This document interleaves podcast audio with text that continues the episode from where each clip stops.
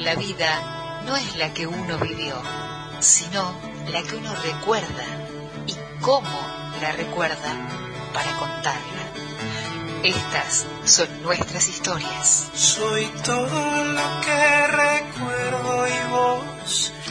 Muy bien, eh, pasaron tantos años y a mí me sigue emocionando, se me sigue poniendo la piel de gallina cuando escucho este discurso del general. Y bueno, para hablar de, su partida, estamos en línea y tenemos el enorme placer de saludar a Hernán Brienza. Hernán, Claudio Angelini, quien te habla, y Daniel Guerín, te saludamos de Radio Nacional Bahía Blanca. ¿Qué tal? ¿Cómo les va? Buen día para todos y para todas. Bueno, muchas gracias. Eh, sabemos que estás ahí ocupado con alguien de un añito y medio más o menos. No, no, mañana cumple un año. Ah, mañana cumple un año. Bueno, qué maravilla, qué maravilla. Así que bueno, te agradecemos atendernos pese a cortarte un ratito de disfrutar con, con ese chico. ¿eh? Bueno, muchas gracias. Bueno, este, el disparador de esta charla es justamente la partida de, de General Perón, ¿no? Y, y todo lo que pasó antes y lo que pasó después. Eh, entonces, la otra vez nos preguntábamos en reunión de producción, bueno, el primero de julio del 74 se murió Perón. ¿Cuándo resucitó? Y uno podría decir que no murió nunca. este, por, en función de esta pregunta que nos estamos haciendo ahora, ¿no?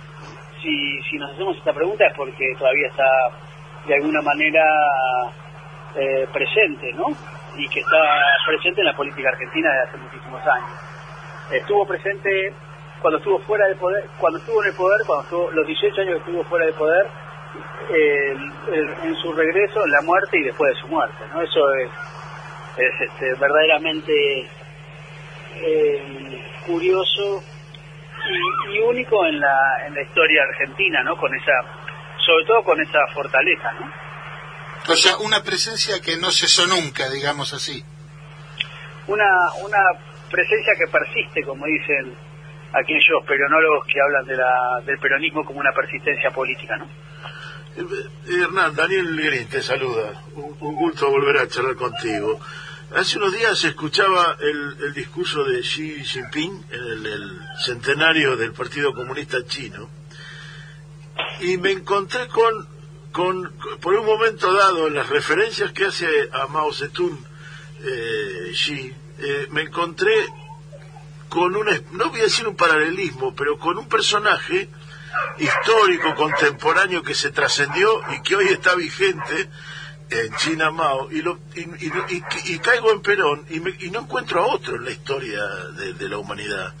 Hay otro que tenga esa, no sé si lo, que yo dije coincidís, y si en la historia de la humanidad encontrás a alguien que tenga esta persistencia o, esta generación de un, de un esquema de un paradigma político que lo trasciende a sí mismo y se prolonga en el tiempo. Bueno, yo creo que sí que hay muchos líderes, ¿no? Algunos líderes positivos y algunos líderes negativos. Eh, pero sí creo que, por ejemplo, en Francia la figura De Gaulle tiene una impronta tan fuerte como la de Perón, ¿no? Eh, en, términos negativos se encuentran muchos eh, muchos este, líderes, pero lo que lo que sí creo es que en Latinoamérica no hay no hay ninguno de la talla de él por, por la caracterización de organización política, ¿no? Pero, creo que también eh, los ejemplos de Fidel Castro o incluso de Che Guevara, que no tuvo esa construcción política, pero sí tuvo una fuerza mítica muy fuerte, ¿no? En el cual Guevara es conocido, Che es conocido en cualquier rincón del planeta y, y su, su cara que adorna paredes eh, insospechadas de, de jóvenes a lo largo y a lo ancho de, de, toda el, de todo el mundo, ¿no? Con Perón no ocurre eso, pero sí es cierto que su importancia en, en, su propio país es, es este, lo hace imprescindible a la hora de, de pensar en, esos líderes políticos, ¿no? Pero uno podría pensar también en, en, líderes negativos, ¿no? Digo, que Stalin todavía está presente en Rusia, ¿no? en muchas discusiones y en muchos debates, con todo lo brutal que ha sido y todo lo, positivo que ha sido en otras cosas. El Duce también, seguramente. Y ahora, este, este peronismo, o, este de cuando resucitó, o si no murió nunca, eh, la, proyección de, del peronismo, ¿por qué permite que sea tan contradictorio el, los que las posiciones que el peronismo ha tomado post Perón y pre Perón en el en el en el devenir histórico a tomar posiciones no voy a decir enfrentadas entre sí pero sí contradictorias eh, no sé Menem nadie puede discutir que era peronista y nadie puede discutir que Kirchner era peronista sí nadie puede discutir que Irigoyen era radical que Alvear era radical, que Alfonsín era radical, que Macri es un gobierno dentro del radicalismo, con lo cual este, tenemos tantas diferencias dentro del radicalismo como el peronismo, y me voy a poner un poco más este em, más incisivo, y les voy a decir que Juan B. Justo, Palacios, eh, Santucho, eh, Wiener, y eh, no me acuerdo siempre, creo que Gioldi, eh, eran socialistas, ¿no? eran de izquierda. Don Américo era así, del, Partido Socialista Argentino. Por lo tanto, yo no, sé cuánta diferencia hay dentro del peronismo que no haya en otros partidos políticos, ¿no? Eh, uno podría decir que la derecha, la derecha es tiene cierta cierta coherencia, por ejemplo, ¿no?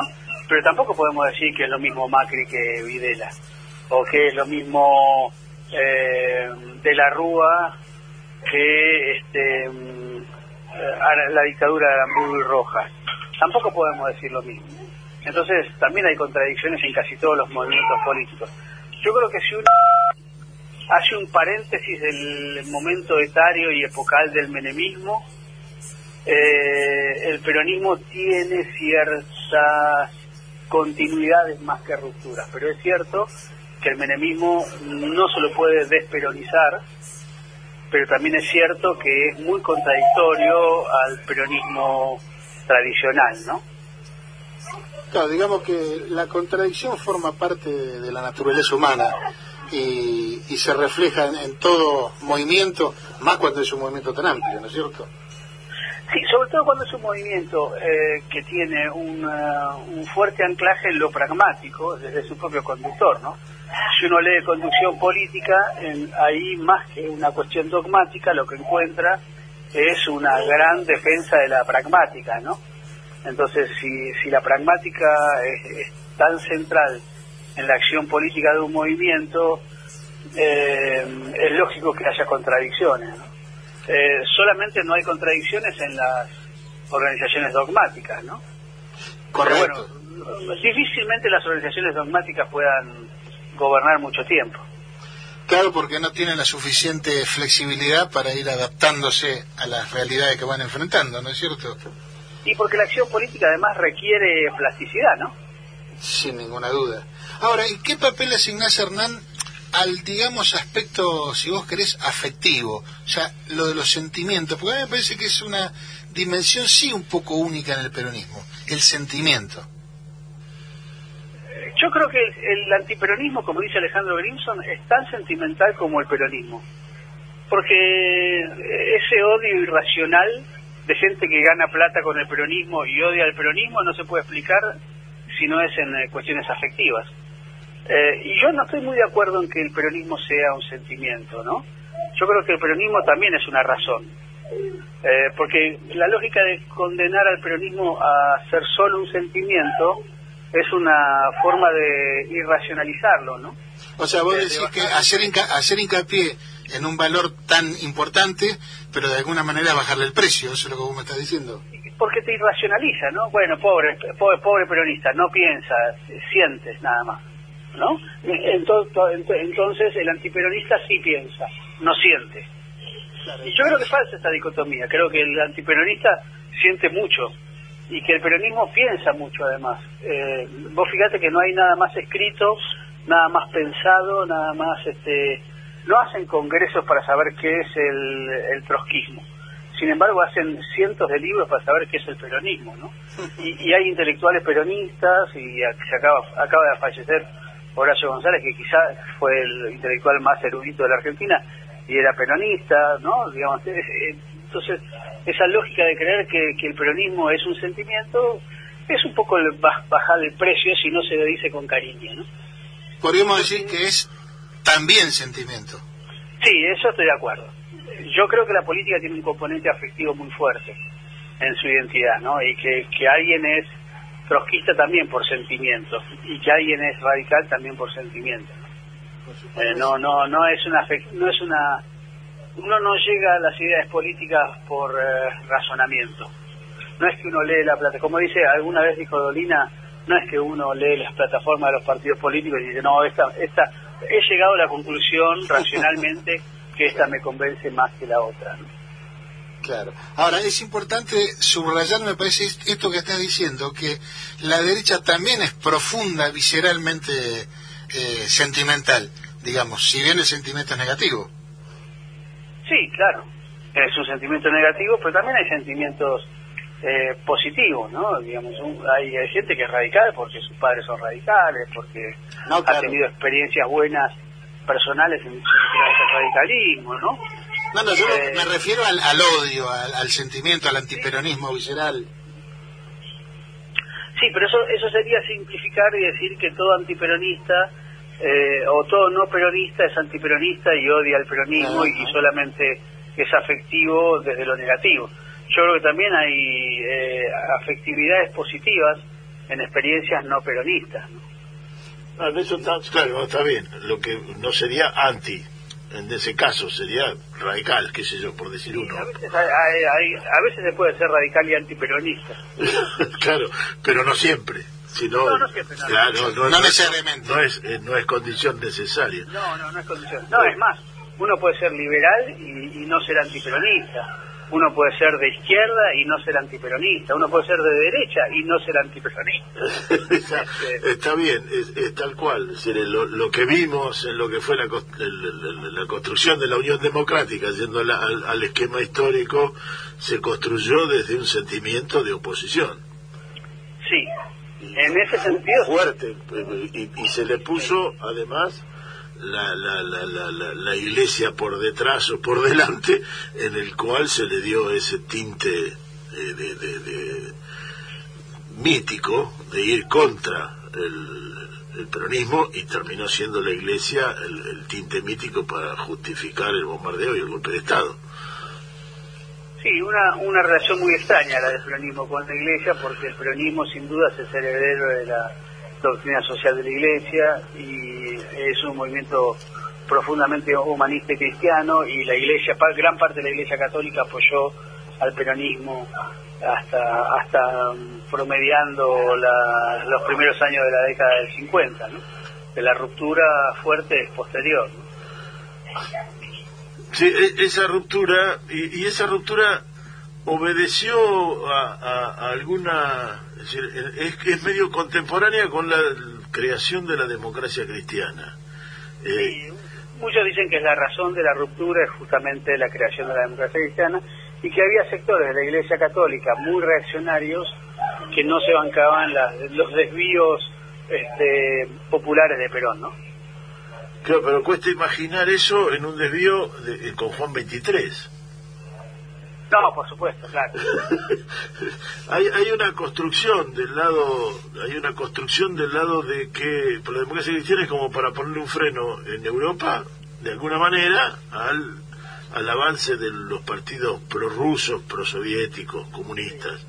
Eh, y acá se asocia al peronismo en ese momento entonces con eh, lo prosoviético. Sí, cosa que no lo era, ¿no? No lo era, pero, tampoco era fascista como se lo había... no, por supuesto, tampoco, claro. No, no, la, acusación de fascista o de nazi, de peronismo, es quizás una de las este, acusaciones más barretas que entiendo, la entiendo como hija de la época y como recurso político y propagandístico en el 45-46, pero que alguien hoy siga repitiendo que el peronismo era fascista, eh, y es muy eh, es muy difícil seguir manteniéndole respeto intelectual a una persona que diga eso. Claro. Yo siempre digo, Hernán, eh, a ver qué opinas vos, que los gobiernos de, Néstor y Cristina, a, a, mí por lo menos con mis 60 años, me hicieron comprender mucho de lo que pasó, de lo que enfrentó Perón en su momento. Digo porque se repitieron los enemigos, las circunstancias.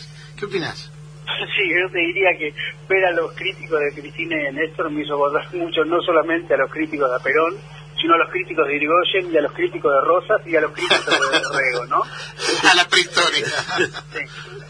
Sí, porque los argumentos de, de demagogia, de populismo, de populachismo, como se hacía en el siglo XIX, de pobrerismo, eh, de, ne- de pensamiento negroide, como le decían a, a Irigoyen, son muy, son muy parecidos, ¿no?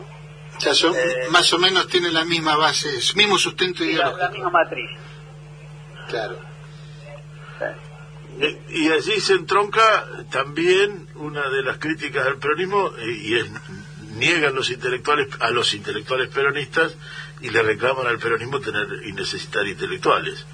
La, la- la más típica en esta época fue la de adjudicar eh, si querés no ir a la escuela tenés que votar gobiernos peronistas, lo plantearon en defensa de la presencialidad en esta pandemia. Sí, bueno, es- eso, eso, ese, esa operación solamente puede estar fundamentada en la lógica de- del prejuicio eh, hacia el peronismo. ¿no? Si- no, no hay movimiento político que haya construido más escuelas en la Argentina que el peronismo. Sin embargo, este, sobre él eh, cae el San Benito de que, de que quiere un pueblo eh, ignorante, ¿no? Claro, todos los todos los este, valores agregados que eh, reflejaba la otra vuelta en una en un Zoom que tuvimos con Santoro. Mira, muy paradójico esto. No hay gobierno que haya sacado más cantidad de personas de la pobreza en términos estadísticos y en términos cualitativos y cuantitativos. No hay un movimiento político que haya generado más escuelas eh, y sin embargo eh, la- el antiperonismo con- eh, continúa diciendo que fue el peronismo el creador de los pobres y el creador de los ignorantes. ¿no? La idea fuerza es esa, sí. Es, una mentira. ah, vale, vale la pena hacer cualquier tipo de cuadro económico y social para darse cuenta del ascenso eh, económico y social de las mayorías en el, en el primer peronismo y con el kirchnerismo, ¿no? Claro, y es notable cómo a lo largo de los años ese, esos prejuicios se han ido manteniendo, desde alpargatas y libros no hasta el asado con el parqué de, de- de las casas, ¿no? Sí, e- ese Le prejuicio, diría, le- le diría a cualquiera que haga un asado con parqué y el alquitrán, sobrevive a... prende fácil, eso sí. Prende fácil, pero después hay que comerse un choripán con alquitrán. El ignorante ese que no sabía que ese, ese, ese parqué se pegaba con el alquitrán. Claro. Ese es el ignorante. Se ve que nunca había laburado. No, jamás levantó un parqué ese muchacho. Pero digo, bueno, afuera de absurdos, sin embargo, ese prejuicio traducido en otras dimensiones, si vos querés, se mantuvo a lo largo de los años. Y uno hoy escucha los mismos discursos, de, de parte de la clase media, ¿no? No, no de otra gente. Sí, sí, es, eh, el- los planes trabajar se van por la alcantarilla de la- del juego de la droga, ¿no? Son choriplaneros, eh, Claro. se embarazan para tener planes. Claro, esa es la traducción eh, en 2021, ni más ni menos. El desprecio, el socio-racismo en la Argentina es quizás el principal mal. Es el, el primer, el principal eh, atras, eh, la principal causa del atraso en la Argentina es ese raci- socio-racismo de las clases dominantes. Claro, un, un racismo ahí larvado, oculto, pero que existe. No, no, la, la- larvado oculto no, no. Ya no. ya no, no se preocupan en ocultarlo. Ya no. No, Y, y una, una última, Hernán, y, y ya agradeciéndote tu, tu tiempo de, de sábado. Eh, la- la- lo que uno está viendo en el acontecer, en el devenir mundial, es una especie de peronización de algunas algunos discursos eh, eh, internacionales que caben y entran en lo que ha sido el esquema de, de, de- la base de, de sustentación del peronismo. ¿Qué perspectiva le ves a- a- al movimiento o, o al peronismo como, como, como evolución hacia, hacia adelante?